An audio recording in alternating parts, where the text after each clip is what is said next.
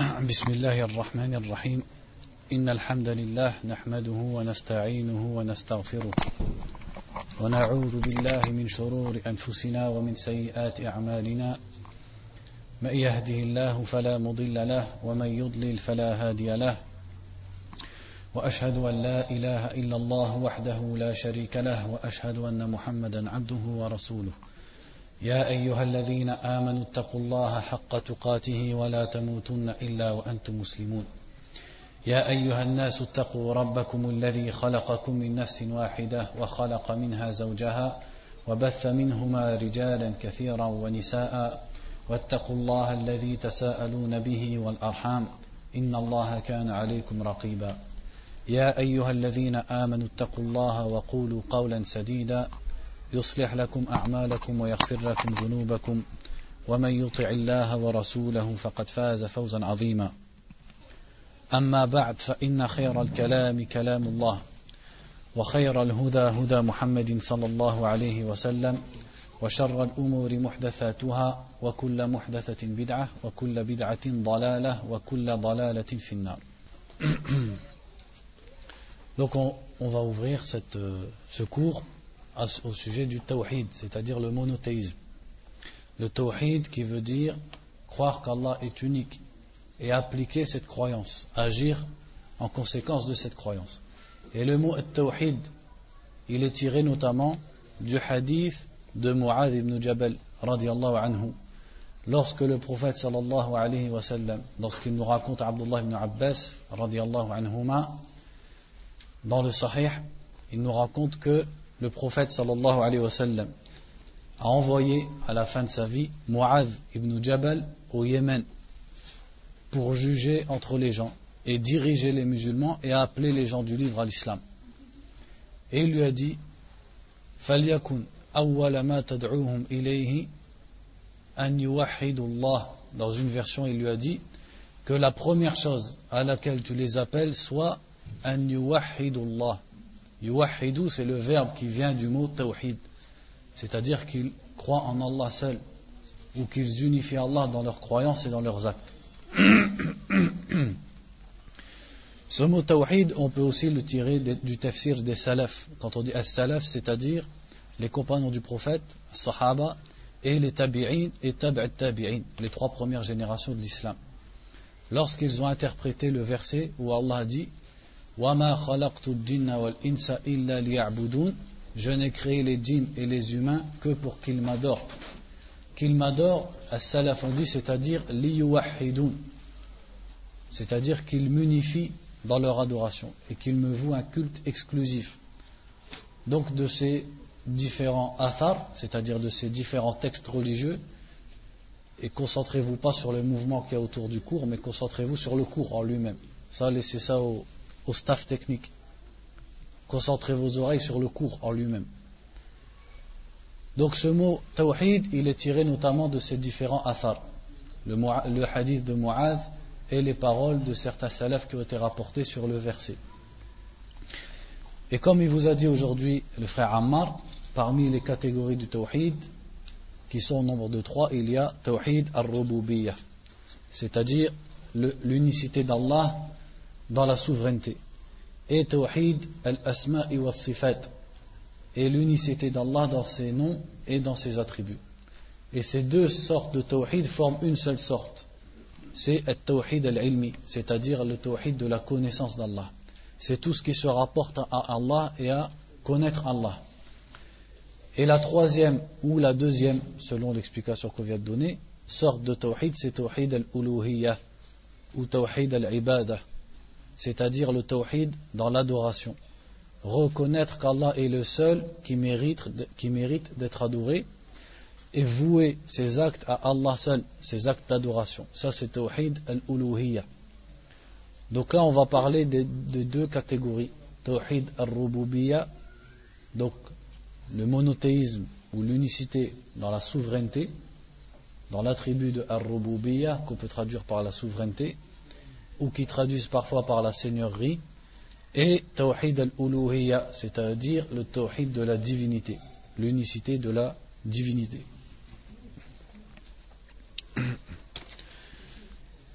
Quant à Tawhid al-Rububiyya, l'unicité dans al-Rububiyya, dans la souveraineté, ça on n'en parle que de façon succincte.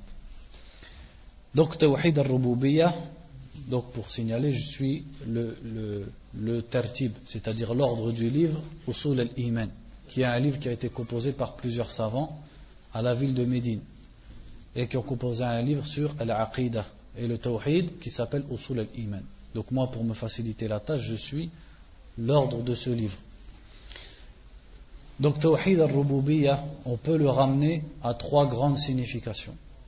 C'est de croire qu'Allah est seul dans cet attribut qui est al-Rububiyya. C'est-à-dire c'est le seul Rabb. Donc traduit le seul Seigneur ou le seul souverain ou le seul Dieu. Et ça implique croire qu'Allah c'est lui le seul créateur de l'univers, le seul possesseur de l'univers et le seul qui gère cet univers. Et quant aux preuves de ce tawhid, elles sont tellement évidentes dans la, religion qu'on n'a pas besoin de les citer. C'est-à-dire les preuves tirées du Coran et de la Sunna sur ce tawhid, elles sont évidentes pour tout le monde. Et il y a aussi des preuves à ce tawhid tirées de ce qu'on appelle al-aql et tirées aussi de al-fitra. Al-aql, c'est-à-dire la raison humaine, elle aussi prouve ce tawhid. Comment est-ce que la raison humaine prouve le tawhid? Eh bien, c'est parce que la personne qui va regarder et observer en elle-même ou dans la création d'Allah autre qu'elle-même, elle va en déduire que ce monde, il a un créateur. Et il a quelqu'un qui le gère. Comme Allah dit dans le Coran, Wafi anfusikum afala tubsirun. C'est-à-dire, en vous-même aussi, il y a des signes. Ne voyez-vous pas Et Allah dit aussi dans le Coran, il a juré en disant, Wa nafsin Il jure par une âme, nafs, c'est-à-dire une personne, et celui qui l'a façonné. Et Allah ne jure que par des choses qui sont des signes, des grandes choses. C'est-à-dire que dans la, façon dont il a façonné l'âme humaine et la personne humaine, il y a un signe, il y a quelque chose d'énorme. Et aussi dans le fait de regarder les signes extérieurs, autres que notre propre personne, il y a des signes pour la raison pour qu'elle déduise cette partie du tawhid, tawhid al-rububiyyah. Donc cette partie du tawhid, la raison, elle peut y arriver par elle-même. Comme Allah, donc je vais vous citer les différents versets qui sont cités, ici, comme dans le verset qui dit سنريهم آياتنا في الآفاق وفي أنفسهم حتى يتبين لهم أنه الحق Donc il a dit, nous allons leur montrer nos signes dans l'univers et en eux-mêmes jusqu'à ce qu'ils reconnaissent que c'est la vérité. C'est-à-dire que dans cette création, il y a des signes des signes qui te montrent et qui montrent à ta raison que derrière cette création est caché quelqu'un qui l'a créé et quelqu'un qui l'a fait exister. Et aussi un autre verset attire notre attention sur ce sujet en nous disant Am min shay'in am humul Donc un verset simple qui te résume toute la logique qui amène l'être humain à croire en entre guillemets, à croire en Dieu, c'est-à-dire à croire au Créateur des cieux et de la terre. Lorsqu'Allah nous dit Am min am humul C'est-à-dire, ont-ils été créés à partir de rien ou sont-ils eux-mêmes les créateurs? Toute personne qui refuse de croire au Créateur qui est Allah se trouve confrontée à deux autres possibilités qui sont citées dans ce verset. C'est pour ça que le Coran c'est un grand outil, c'est-à-dire il est rempli de preuves qui appellent l'intelligence humaine. Et c'est pour ça qu'Allah dans le Coran nous appelle à réfléchir sur ce Coran, puisqu'il est rempli, de preuves pour celui qui veut discuter de ces sujets. Donc quand il nous dit am min shay'in am celui qui refuse de reconnaître al-khaliq, il se retrouve confronté à deux autres possibilités. La première am min ont-ils été créés à partir de rien? C'est-à-dire qu'il y avait le néant et ils sont apparus comme ça. Donc ceci est impossible dans la raison humaine puisque toute chose qui est devant nous a forcément quelqu'un qui l'a fait exister. Puisque ce monde, il a une organisation et il a des sagesses et il a une certaine beauté, une certaine organisation. Or, le néant, c'est quelque chose qui, comme son nom l'indique, n'a aucune caractéristique, et encore moins de capacité à créer. Donc on ne peut pas avoir été créé à partir du néant, puisque le néant, c'est rien. Donc la première possibilité, elle est rejetée par ce verset. La deuxième possibilité, c'est que la personne se soit créée elle-même, ou que le monde se soit créé lui-même. Et c'est dans la deuxième partie du, verset, ou sont-ils eux-mêmes les créateurs? Si personne ne les a créés, est-ce que ce monde s'est-il créé lui-même? Mais pour que ce soit possible, il faut qu'avant qu'il se crée, il ait les capacités de créer. Or, avant qu'il se crée, si on rentrait dans cette supposition, avant que la nature elle se crée, elle était Adam, elle était néant. Et le néant n'a pas de qualité. Donc encore moins, il n'a pas de volonté ni de capacité pour agir. Donc comment est-ce qu'il peut créer et comment encore pire peut-il se créer lui-même Puisque le créé et la créateur sont forcément deux choses différentes. Donc, ces deux suppositions rejetées, il reste la troisième, qui est celle qui est ancrée dans ce, dont Allah nous a parlé en disant Fitrat Allahi, allati fatara alayha. C'est la nature d'Allah sur laquelle il a créé les gens. Cette fitra dans laquelle Allah a mis la croyance en lui et la croyance au Créateur, et qui est ancrée au fond de chaque être humain. Même le plus athée des êtres humains, lorsqu'il se retrouve dans une catastrophe, eh bien son cœur et ses yeux, se dirigent vers le ciel pour chercher un certain secours, pour chercher une guidée, pour chercher une issue. D'où est-ce que ça lui vient alors que sur sa langue il prétend, mais croire au Créateur, ça lui vient de cette fitra, cette nature qui est ancrée dans les êtres humains et qu'Allah a placée dans les êtres humains. Et ça, ça nous aide aussi, et on peut en tirer un bénéfice, donc c'est hors du sujet, c'est dans la da'wa avec les non-musulmans. Parce que les non-musulmans qui nous entourent, la plupart d'entre eux ne croient pas au Créateur. Mais sachez que lorsque vous leur parlez, qu'ils ont beau vous faire de beaux discours, au fond d'eux, il y a cette fitra, qu'ils le veuillent ou pas. Car le prophète sallallahu alayhi wa sallam a dit Kullu yuladu al-fitra. Tout nouveau-né est créé sur el-fitra, c'est-à-dire cette nature saine qui comporte le, monothéisme dans ce domaine, le fait de croire au seul créateur. Donc sache lorsque tu parles avec ce genre de personnes que parfois c'est pas la peine de trop t'étaler sur le fait de chercher à lui prouver qu'il y a un créateur.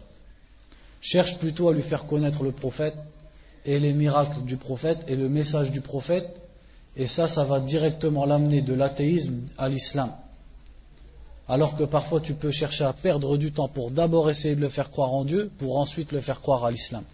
Alors que lorsqu'il connaîtra le message du prophète, il va à la fois découvrir que c'est un prophète et donc que c'est un prophète envoyé par Allah, qu'il essayait de renier. Donc tout va venir en même temps.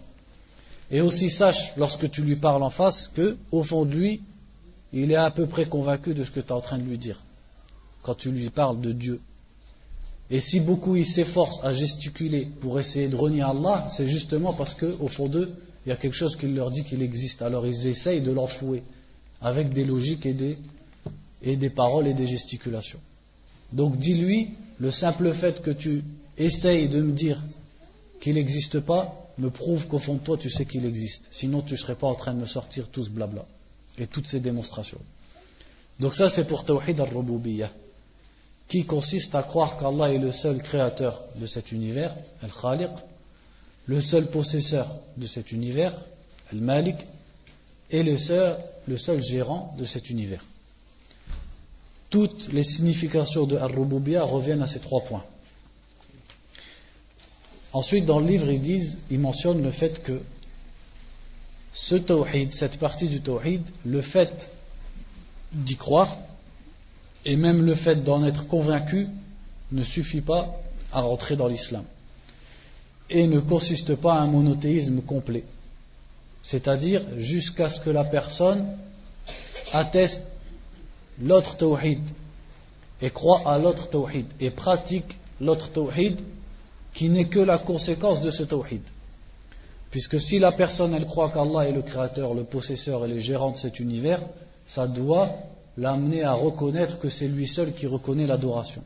Et reconnaître qu'Allah c'est lui seul qui mérite l'adoration, c'est une autre partie du tawhid, tawhid al-uluhiyya.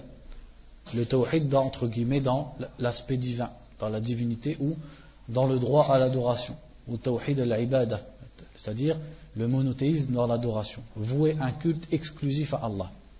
Si cette personne ne reconnaît pas ce tawhid-là, l'autre tawhid, tawhid al-rububiyya, le fait de croire qu'Allah c'est lui le seul créateur, ça ne lui servira à rien.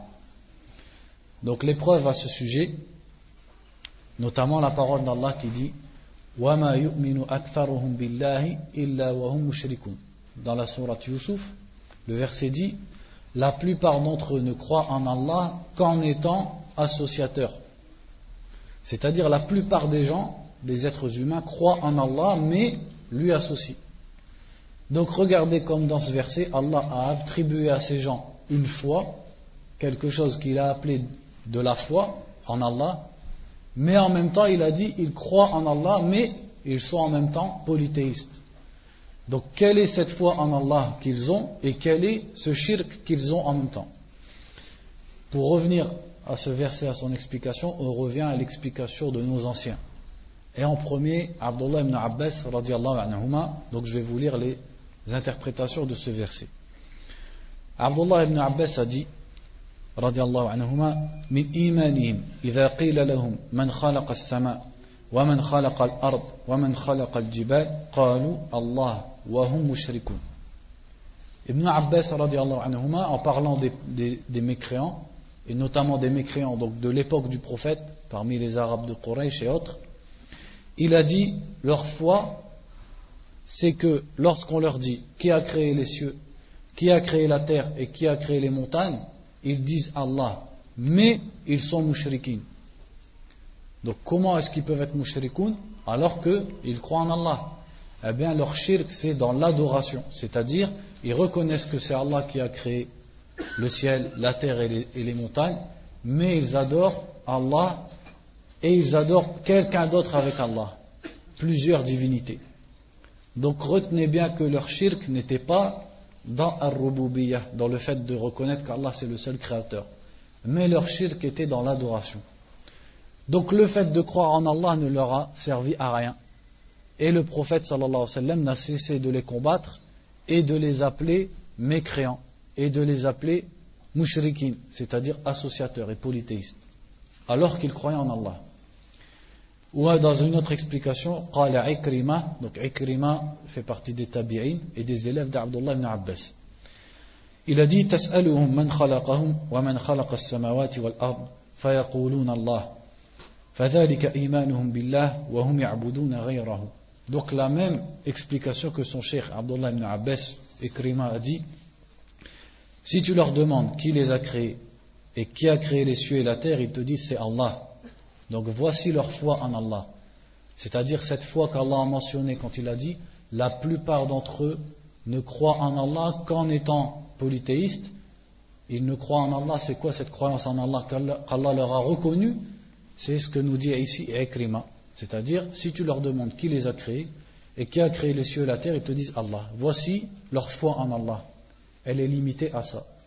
Et malgré cela, ils étaient déclarés par le prophète sallallahu alayhi wa sallam comme kuffar et mushrikin parce qu'ils associaient dans l'adoration وقال مجاهد رضي الله عنه إيمانهم قولهم الله خالقنا ويرزقنا ويميتنا فهذا إيمان مع شرك عبادتهم غيره Et Mujahid, l'élève d'Abdullah ibn Abbas, radiallahu anhuma, qui fait partie des tabi'in, et qui a dit عرضت المصحف من أوله إلى آخره على ابن عباس ثلاث مرات أقفه عند كل آية أسأل عنها Mujahid disait j'ai exposé le Coran à Abdullah ibn Abbas du début jusqu'à sa fin trois fois et je le questionnais sur chaque verset. Donc c'est un imam du tafsir. Il a dit leur foi c'est quand ils disent Allah nous a créés et nous pourvoit et c'est lui qui nous fait vivre. Donc il a dit ça c'est leur foi et en même temps ils font du shirk lorsqu'il lui associe quelqu'un d'autre dans l'adoration. Donc retenez bien que les kuffars de Quraysh qui étaient les ennemis du prophète sallallahu alayhi wa sallam, croyaient en Allah. Et ils reconnaissaient qu'Allah c'est lui le créateur des cieux et de la terre. Donc en quoi est-ce qu'ils étaient mouchriquines Ils étaient mouchriquines parce que leurs adorations, leur culte et leur religion, ils le vouaient à Allah et aussi à d'autres idoles, à d'autres divinités.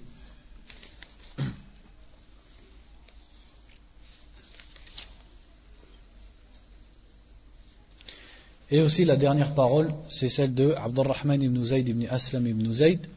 Il a dit, rahimahullah, ليس أحد يعبد مع الله غيره إلا وهو مؤمن بالله ويعرف أن الله ربه وأن الله خالقه ورازقه وهو يشرك به. ألا ترى كيف قال إبراهيم؟ قال أفرأيتم ما كنتم تعبدون؟ أنتم وآباؤكم الأقدمون فإنهم عدو لي إلا رب العالمين. Donc, Abdurrahman ibn Zayd ibn Aslam nous dit il n'y a personne qui adore avec Allah autre qu'Allah, c'est-à-dire qui est polythéiste, sans que en même temps il ne croit en Allah. Et il sait qu'Allah est son Dieu et qu'Allah est son créateur, son Rab. Donc le Rab, c'est-à-dire son créateur et celui qui le possède. Et qu'Allah c'est lui qui l'a créé et c'est lui qui lui donne. Donc regardez comment ici, ce savant nous dit chaque personne qui adore en dehors d'Allah quelque chose, il sait qu'Allah c'est lui qui l'a créé et c'est lui qui lui donne. Mais cette personne associée en Allah, associée à Allah en adorant autre qu'Allah. et il dit, regardez comment Ibrahim a dit, comme Allah nous l'a cité dans le Coran, il a dit à son peuple, voyez-vous ce que vous adorez, vous et vos pères les plus anciens, c'est-à-dire vous et vos ancêtres, tous sont mes ennemis, sauf le Seigneur de l'univers ou le souverain de l'univers, c'est-à-dire sauf Allah. Ce qui prouve que son peuple, tout en adorant les étoiles et en adorant d'autres divinités, connaissait Allah et adorait Allah. Mais ils adoraient autre que lui. C'est pour ça Ibrahim leur a dit Tous ceux que vous adorez en dehors d'Allah sont mes ennemis sauf Allah. Puisqu'ils adoraient Allah et ils adoraient aussi d'autres divinités. Et aussi, donc, les kuffars de l'époque du prophète, sallallahu alayhi wa sallam, reconnaissaient Tawhid al-Rububiyyah, reconnaissaient qu'Allah est le seul créateur, mais ils étaient des mouchriquines parce qu'ils lui associaient dans son, dans son adoration. Et les preuves, elles sont nombreuses dans le Coran. Parmi les preuves, le, les versets qui disent وَلَئِنْ سَأَلْتَهُمْ مَنْ خَلَقَ السَّمَاوَاتِ وَالْأَرْضِ من خلق السماوات والأرض وسخر الشمس والقمر ليقولن الله فأنا يؤفكون si tu leur demandes qui a créé les cieux et la terre et qui a soumis le soleil et la lune, ils te diront Allah. Donc là, il ne parle pas des musulmans, il parle des non-musulmans de l'époque du prophète. ولئن سألتهم من نزل من السماء ماء فأحيا به الأرض من بعد موتها ليقولن الله قل الحمد لله بل أكثرهم لا يعقلون Et dans l'autre verset, il nous dit, si tu leur demandes qui a descendu du ciel de l'eau par laquelle il fait vivre la terre après qu'elle soit morte, ils diront Allah. Donc toujours les kuffars de Quraysh.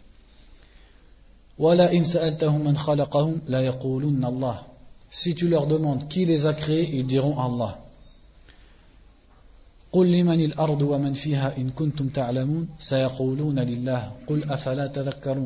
Dis-leur à qui est la terre et ce qui est dedans, si seulement vous savez. Ils diront elle est à Allah.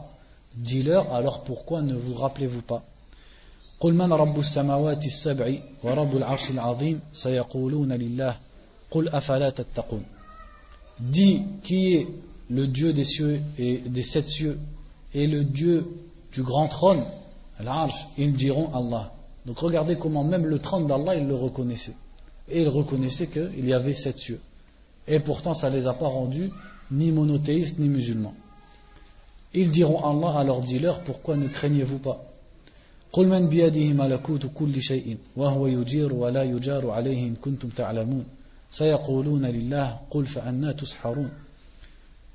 Dis-leur à qui est la possession de toutes choses et là je ne vais pas m'aventurer à traduire et ils diront Allah donc regardez comment ces versets nous prouvent que les mécréants de l'époque du prophète alayhi reconnaissaient les attributs de à Allah. Donc, quel était leur shirk? Leur shirk était dans l'ibadah, dans l'adoration, dans le fait qu'ils cherchaient des divinités auprès desquelles ils se rapprochaient et qu'ils aimaient comme ils aiment Allah, pour les prendre comme des intercesseurs entre eux et Allah.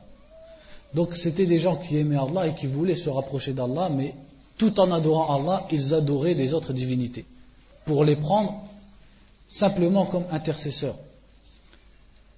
C'est-à-dire, ils n'attendaient pas de leur divinité qu'ils leur donnent de la pluie, ils n'attendaient pas de leur divinité qu'ils les fassent vivre longtemps, ils n'attendaient pas de, leur divinité qu'ils leur donnent des enfants, ils n'attendaient pas de leur divinité qu'ils leur donnent des richesses, rien de tout ça, parce qu'ils savaient que tout ça, leur divinité, elles en sont incapables, seul Allah en est capable. Mais ils les adoraient pour les prendre comme intermédiaires entre eux et Allah.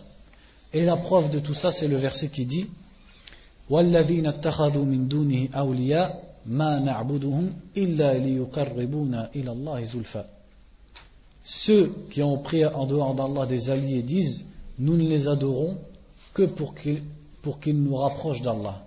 C'est Allah qui atteste dans le Coran de ça. Ce n'est pas une explication wahhabite ou une explication d'Ibn Taymiyyah. Regardez les explications de Mujahid et de Abdullah ibn Abbas. Ce ne sont pas des explications qui ont été inventées soi-disant il y a 300 ans. Ces explications, elles ont pour source le Coran et les explications des Sahaba et des Tabi'in, comme vous, venez de l'entendre. Et aussi un autre verset qui n'a pas été cité ici, qui dit وَيَعْبُدُونَ مِن دُونِ اللَّهِ مَا لَا يَنْفَعُهُمْ وَلَا يَضُرُّهُمْ وَيَقُولُونَ هَؤُلَاءِ شُفَعَاؤُنَا عِنْدَ اللَّهِ ils adorent en dehors d'Allah ce qui ne leur profite pas et qui ne leur nuit pas, c'est-à-dire ça ne leur amène ni bien ni mal. Et ils disent, voici nos intercesseurs auprès d'Allah.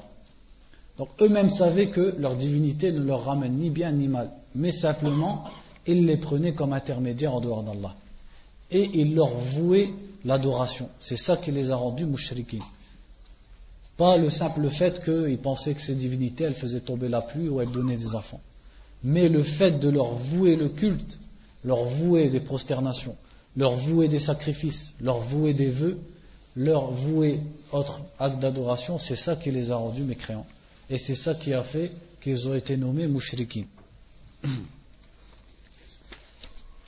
Et regardez comme leur shirk ressemble fortement au shirk qui est pratiqué maintenant dans les pays musulmans. Puisque les gens des pays musulmans actuels, dans, malheureusement beaucoup de pays, ils pratiquent exactement le même shirk que les koufars de Quraysh. C'est-à-dire, ils adorent des gens qui sont enterrés dans des tombes en leur vouant des sacrifices, ou en tournant autour de leur tombe, ou en se prosternant pour leur tombe. Et si tu leur dis c'est du shirk, ils te disent non, ça c'est hubbul awliya, hubbul salihin. Et lui c'est mon intercesseur en dehors d'Allah. Est-ce que ça c'est pas exactement la même parole qu'ils ont dit les kuffars de Quraysh? Ma na'buduhum illa liyuqarribuna ila Allah. On les adore que pour qu'ils nous rapprochent d'Allah. Ça c'est exactement ce que maintenant certains qui s'apparentent à l'islam, ils font dans les pays de l'islam. Ils adorent des gens qui sont enterrés pour qu'ils les rapprochent d'Allah. Et des fois, leur ibadah, elle va plus loin que l'adoration des koufars de Quraysh. Parce que comme on a expliqué, l'adoration des koufars de Quraysh, elle ne touchait pas à Tawhid al-Rububiyyah. Alors que malheureusement maintenant, certaines personnes, leur adoration des tombes, elle va jusqu'à toucher à Tawhid al-Rububiyyah. Ils te disent, si on ne fait pas telle adoration ou telle adoration pour le mort, pour Sidi Foulen ou Wali Foulen, ou le Maoula Foulen, il va nous engloutir sous la terre. Des choses que les koufars de Quraysh n'osaient même pas dire sur leur divinité. Ou alors ils disent, si tu frottes tel ou tel tissu à la tombe du Wali Foulen et tu lui fais un vœu ou un sacrifice, eh ben, tu auras des enfants par exemple, ou tu auras de la chance, ou tu auras de l'argent des choses que les koufars de Quraysh, ils n'étaient même pas arrivés à ce point. Alors qu'Allah nous dit à propos du prophète sallallahu alayhi wa sallam, قل لا أملك لنفسي ضرا ولا نفعا إلا ما شاء الله ولو كنت أعلم الغيب لاستكثرت من الخير وما مسني السوء ça c'est le prophète sallallahu alayhi wa sallam. Allah nous dit à propos du prophète, dis-leur, c'est-à-dire, Ya Muhammad, dis-leur, je ne détiens pour moi-même ni bien ni mal. Donc s'il ne le détient pas pour lui-même, de son vivant, comment il va le détenir pour toi après sa mort?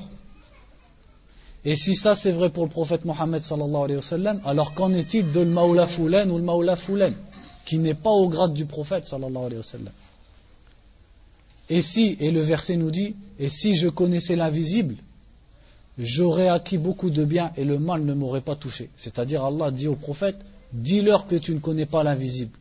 Alors que les gens maintenant ils courent au charlatan et ils leur demandent l'avenir.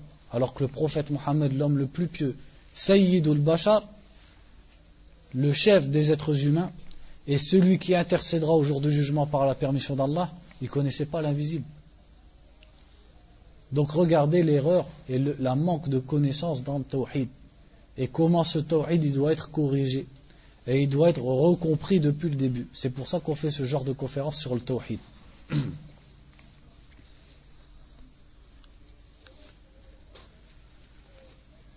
Après le dernier point avant de passer à l'autre tawhid, c'est ils ont mentionné ici les différentes déviances qu'on peut trouver dans Tawhid al-Rububiyyah, pas dans Tawhid al-Uluhiyyah, mais dans la croyance au fait qu'Allah c'est le seul créateur. Parmi donc les déviances à ce sujet, notamment le fait de tout simplement renier al-Rububiyyah, c'est-à-dire renier que ce monde il est un créateur et il est quelqu'un qui le gère. Ou alors renier à Allah certaines catégories de ou certains attributs de al-Rububiyyah, comme le fait qu'Allah gère l'univers ou possède l'univers. Ou alors, attester à Allah un associé, donc en fait c'est soit renier une partie de Ar-Rububiyya, ou soit reconnaître Ar-Rububiyya et attester à Allah un associé dans ses caractéristiques. Comme croire que l'univers a quelqu'un qui le gère avec Allah. Ou croire que l'univers, il y a quelqu'un qui le possède avec Allah. C'est-à-dire, il est, ils sont en, en, comment on appelle ça, en partenariat ou en association. Donc ça, c'est une erreur qui touche à Tawhid al-Rububiyyah.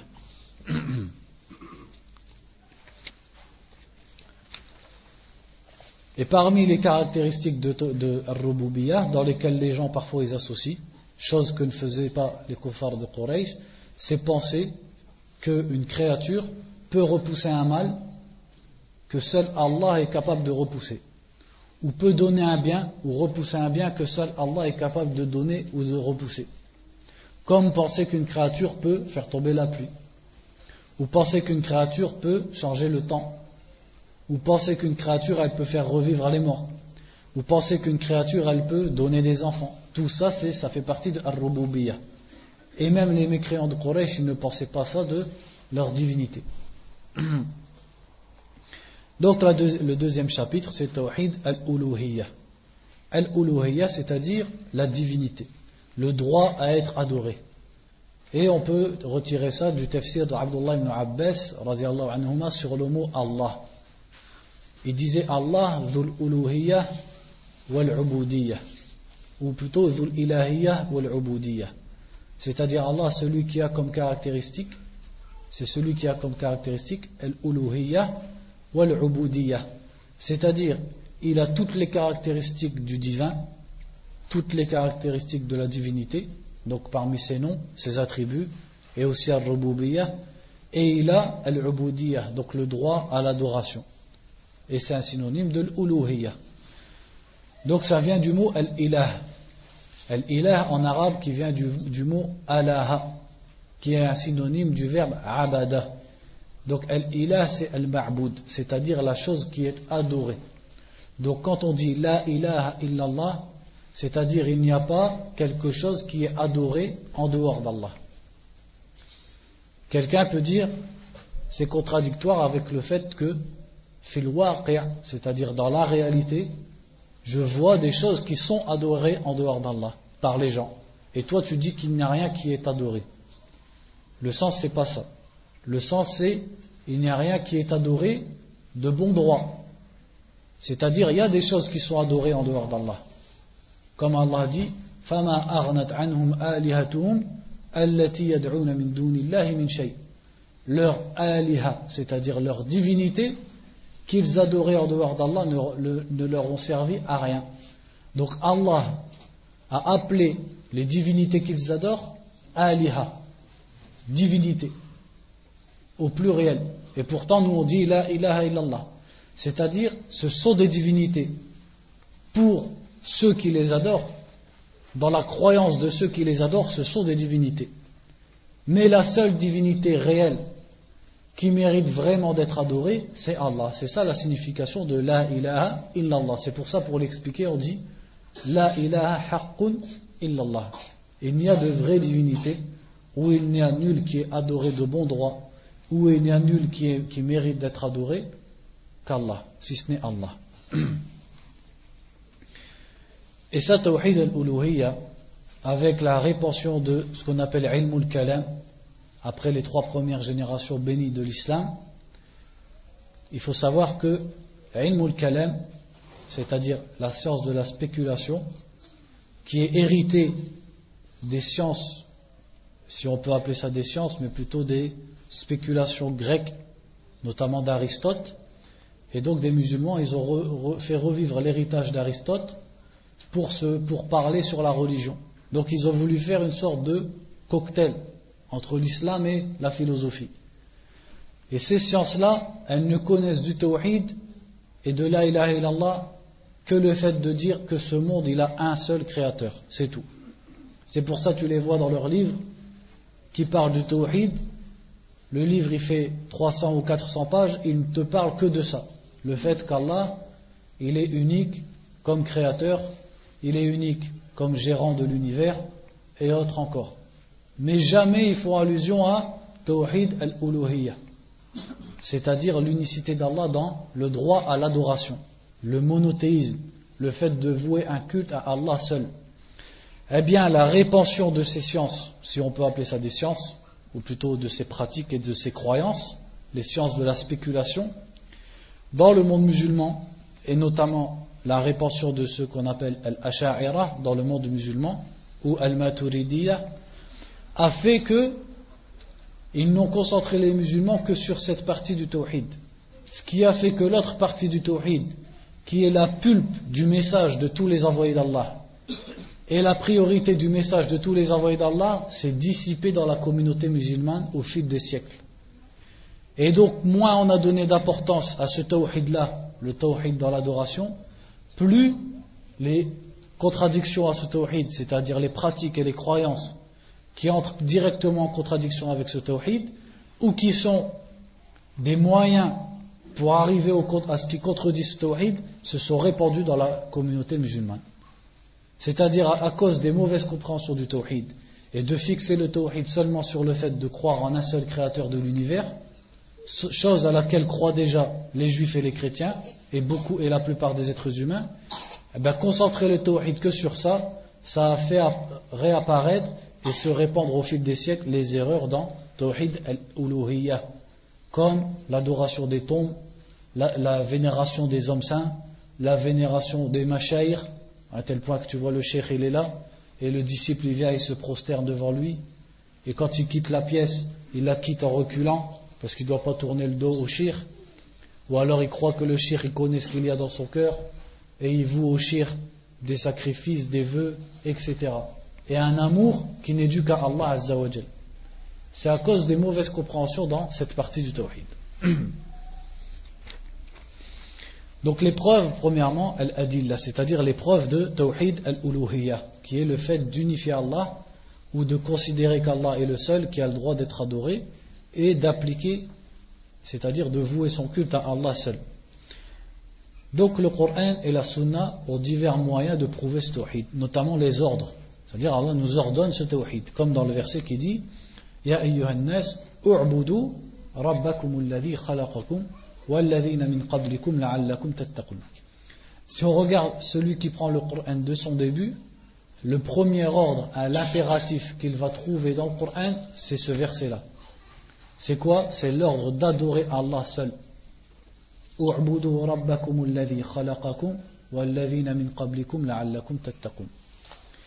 Mais un point intéressant dans ce verset, c'est le verset suivant. Quand ici il nous dit Ô vous les gens, c'est un appel à l'humanité entière. Adorez votre Dieu, Rabbakum. Rabb, on peut aussi le traduire par le Dieu, parce que Rabb, quand il est cité seul, c'est un synonyme de l'ilah. Donc adorez votre Dieu, qui vous a créé ainsi que ceux d'avant vous, afin que vous ayez la piété. Donc regardez comment Allah a, a dit adorez votre Dieu qui vous a créé. C'est comme s'il nous disait puisqu'il vous a créé, il faut l'adorer. Donc Tawhid al-Rububiyyah, le fait de croire qu'Allah est le seul créateur, c'est le tremplin vers Tawhid al-Uluhiyyah. Toute personne qui croit qu'Allah est son créateur doit forcément reconnaître qu'il est le seul à être adoré et doit l'adorer. Et le verset suivant continue.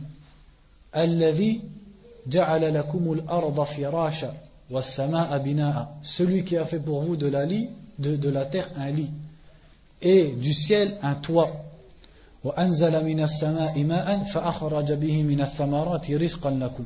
Et celui qui a fait descendre du ciel de l'eau par laquelle il a sorti des fruits qui sont une subsistance pour vous.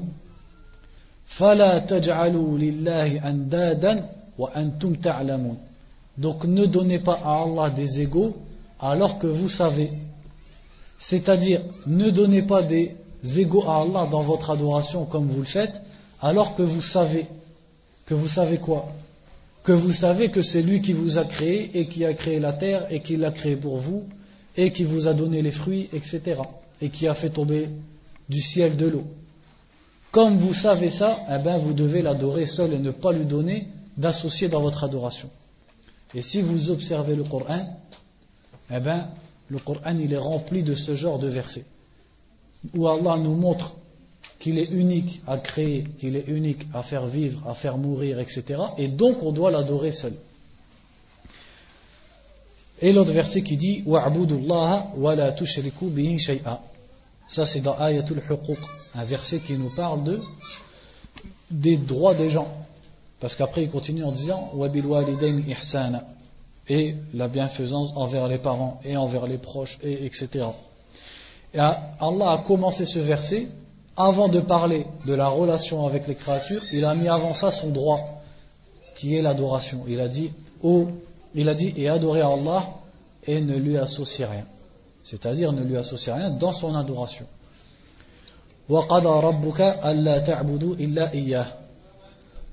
Ton Seigneur a décrété que vous n'adoriez que lui. Donc regardez les moyens linguistiques à chaque fois différents. Des fois c'est un ordre. Là, il dit, il a décrété que vous n'adoriez que lui. C'est comme la ilaha illallah. Il n'y a d'adorer qu'Allah. Ça, à chaque fois, ça ressemble. On renie le fait qu'il faut associer ou qu'il faut adorer quelque chose, sauf Allah. Et aussi le verset qui dit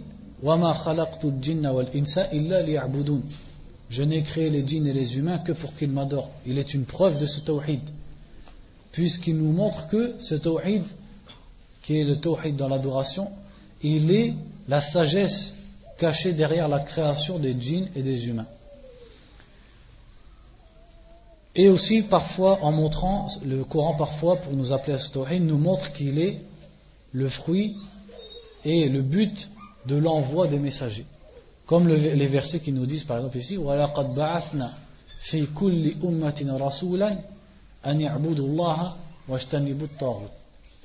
nous avons envoyé dans chaque communauté, c'est-à-dire chaque peuple, à quelque époque ou quelque endroit que ce soit, dans les peuples d'avant, ils ont reçu un messager. Nous avons envoyé à chaque peuple un messager pour leur dire Adorez Allah et écartez-vous du Tarut. Donc vous observez que ce n'est pas juste adorer Allah. C'est adorer Allah, mais seul, adorez Allah et écartez-vous du tarout. Le tarout, c'est tout ce qui s'adore en dehors d'Allah. Donc c'est le tawhid. C'est le tawhid dans l'adoration. Allah nous montre dans ce verset qu'il a envoyé tous les messagers par et pour ce tawhid-là. Et l'autre verset qui dit وَمَا أَرْسَلْنَا مِنْ قَبْلِكَ مِنْ رَسُولٍ إِلَّا نُوحِي إِلَيْهِ أَنَّهُ لَا إِلَهَ إِلَّا أَنَا فَاعْبُدُونَ Restez concentrés sur moi, pas sur euh, l'ordinateur. Le verset qui dit il n'y a pas de messager que nous avons envoyé avant toi sans que nous lui ayons révélé qu'il n'y a de Dieu, c'est-à-dire de divinité que moi, c'est-à-dire Allah, alors adorez-moi. Donc tous ces versets nous montrent que c'est la pulpe du message de tous les prophètes. Et le but de l'envoi de tous les messagers, c'était d'appeler les êtres humains à adorer Allah seul et de ne pas associer à Allah dans leur adoration. Ou le verset aussi qui dit ينزل الملائكة بالروح deux minutes ينزل الملائكة بالروح من أمره على من يشاء من عباده أن أنذروا أنه لا إله إلا أنا فاتقون Ce verset qui nous dit il envoie les anges avec ar-ruh. Ar-ruh, on peut traduire l'esprit ou la révélation, c'est-à-dire les choses qui amènent la vie. Pourquoi le Coran il a été appelé ruh Parce que c'est ça qui donne la, vie réelle aux êtres humains.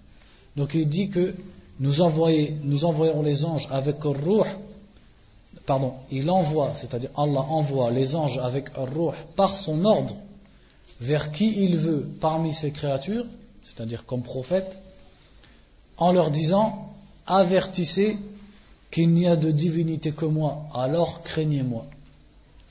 Donc cela montre que le but de la révélation, le but pourquoi les anges descendent de la part d'Allah pour révéler aux gens et révéler aux prophètes, c'est ça.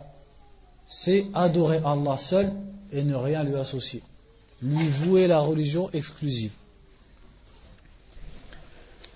D'autres versets, par exemple, nous disent Alladhina amanu wa lam yalbisu imanahum birun ulaika amnu wa hum. Ce verset nous dit ceux qui ont eu la foi, amanu, et qui n'ont pas habillé leur foi par de l'injustice. L'injustice ici, le prophète sallallahu alayhi wa l'a expliqué comme un shirk. C'est-à-dire, ils n'ont pas habillé leur foi par quelque polythéisme c'est-à-dire leur foi est pure, tawhid. Ceux-là auront al-am, c'est-à-dire la sécurité, et ceux-là sont les bien guidés. Donc dans ce genre de verset, Allah nous montre, et ce genre de versets sont nombreux dans le Coran, et c'est une des façons par lesquelles le Coran nous appelle à ce tawhid. C'est nous montrer le mérite des gens de ce tawhid. Comme ici il nous dit, ceux qui ont eu la foi et qui n'ont pas entacher leur foi par quelque injustice, c'est-à-dire par quelque associationnisme. Ceux-là auront l'âme, c'est-à-dire ils auront l'âme au jour du jugement. Ils seront préservés et ils seront en sécurité. Et ils sont bien guidés ici-bas. Donc parfois le Coran nous appelle à ce tawhid en nous montrant, en nous parlant des gens de ce tawhid et en nous montrant leur place et leur récompense. À l'inverse, parfois, le Coran nous appelle à cette catégorie de tawhid en nous montrant les autres, ceux qui ne sont pas de ce tawhid. Comme les versets qui dit par exemple إنه من يشرك بالله فقد حرم الله عليه الجنة ومأواه النار وما للظالمين من أنصار Celui qui associe à Allah, Allah lui interdit le paradis et son refuge sera l'enfer. Et les injustes n'ont personne pour les secourir. Donc ça, c'est la récompense de qui Celui qui est associé à Allah. C'est-à-dire celui qui a corrompu cette partie-là du tawhid. Il a adoré quelqu'un d'autre avec Allah. Ou alors le verset qui dit وَلَا تَجْعَلْ مَعَ اللَّهِ إِلَهًا آخَرَ فَتُلْقَى فِي جَهَنَّمَ مَلُومًا مَدْحُورًا ne, ne mets pas avec Allah une autre divinité. Donc divinité toujours dans le sens de quelque chose que tu adores. Car tu serais jeté en enfer humilié et blâmé. Donc ça nous montre là le, destin et la place de ceux qui ont contredit ce tawhid. Donc ça nous appelle à l'apprendre et à le pratiquer. Et aussi dans les hadiths, on trouve des preuves à ce tawhid. Donc on continue demain, Inch'Allah ta'ala. ونسأل الله تعالى أن يجعلنا موحدين مخلصين له الدين وأن يرزقنا العلم النافع والعمل الصالح وصلى الله وسلم على نبينا محمد وعلى آله وصحبه